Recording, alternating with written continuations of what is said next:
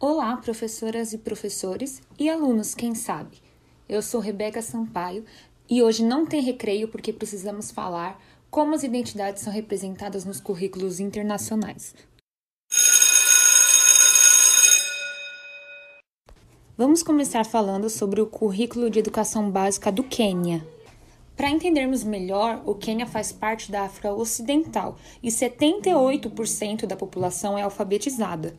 Além disso, foi colônia do Reino Unido e é composto por 47 comunidades, o que nos ajuda a entender a multiculturalidade do país.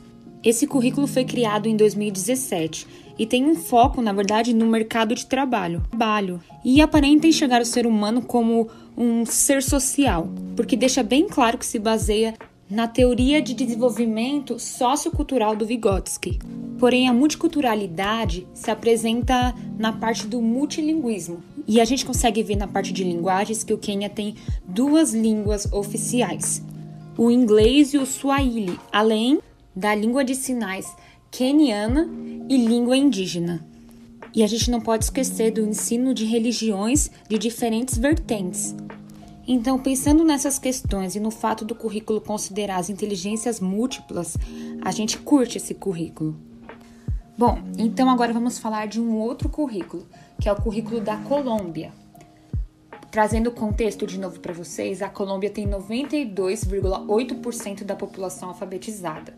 E o currículo propõe uma Colômbia bilíngue. A construção da identidade é tanto simbólica como social. E ao mesmo tempo, por enxergarem o inglês como uma língua global, é esperado que tanto os alunos quanto os professores tenham alta proficiência na língua inglesa.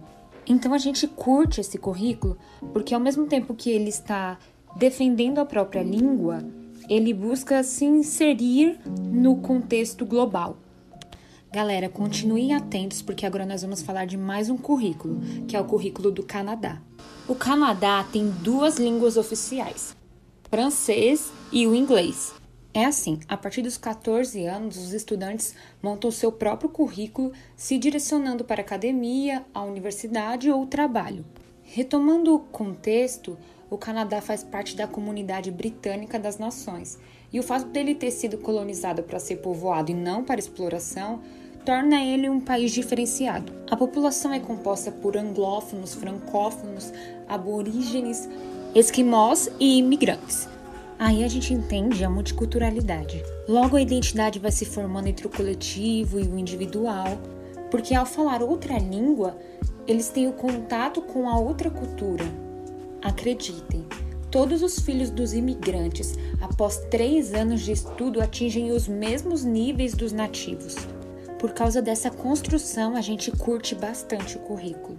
Sério, a gente vai falar de mais três currículos tão importantes quanto os anteriores. Então prestem atenção, pois hoje não tem recreio, porque ainda precisamos falar de como as identidades são representadas nos currículos de Portugal, África do Sul e Finlândia.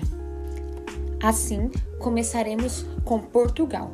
Para dar aquela contextualizada, 95% da população é alfabetizada e eles têm um ensino público de qualidade, mas não é 100% gratuito. A gente consegue perceber que no currículo o aluno está sendo preparado para a realidade e a interação necessária no lugar que eles estiverem inseridos, tendo segurança para se comunicar. Entendem?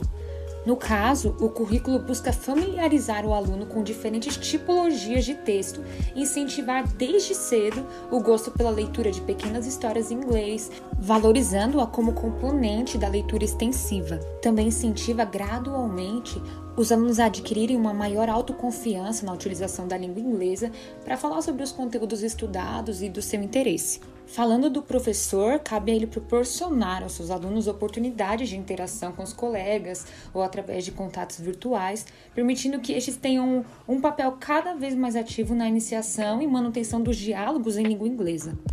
A gente curte essa proposta de interação entre professor e aluno. Agora chegamos ao penúltimo currículo, tão importante quanto os outros. Esse é o currículo da África do Sul que é um país localizado no extremo sul do continente africano e detém um território com uma área grande que possui uma população estimada em 50 milhões de habitantes. existindo 11 línguas oficiais. Este currículo está sendo inventado durante os últimos 20 anos. Esse processo é fruto do fim do apartheid em 1990 e da consequente chegada ao poder do Congresso Nacional Africano como o primeiro governo democrático do país.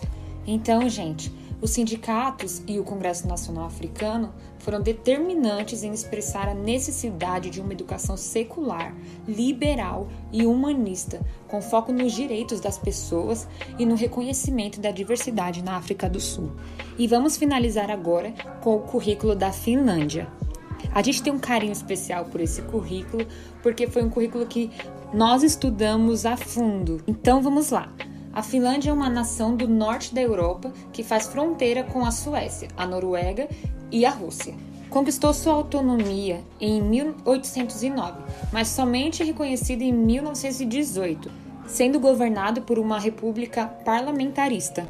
O aluno forma uma visão geral do significado da linguagem, literatura e da cultura para a construção da identidade dele como um indivíduo e na sociedade. Além disso, reflete sobre a diversidade linguística do mundo, o inglês como um fenômeno global e a proficiência no idioma como ferramenta para aumentar a competência cultural. Claro que isso inclui a prática de interação linguística e culturalmente variável em diferentes situações interativas, incluindo o contexto internacional, usando diferentes canais de comunicação, além dos temas relacionados a estudos, vida dos jovens e necessidades de uso de idiomas. Assim, as relações interpessoais e, nesse contexto, bem-estar mental, físico e social. Sim, a gente curte de verdade esse currículo. Bom, esses foram os currículos internacionais, fechando a nossa série sobre identidade. A gente se vê em breve com um novo tema. Até lá!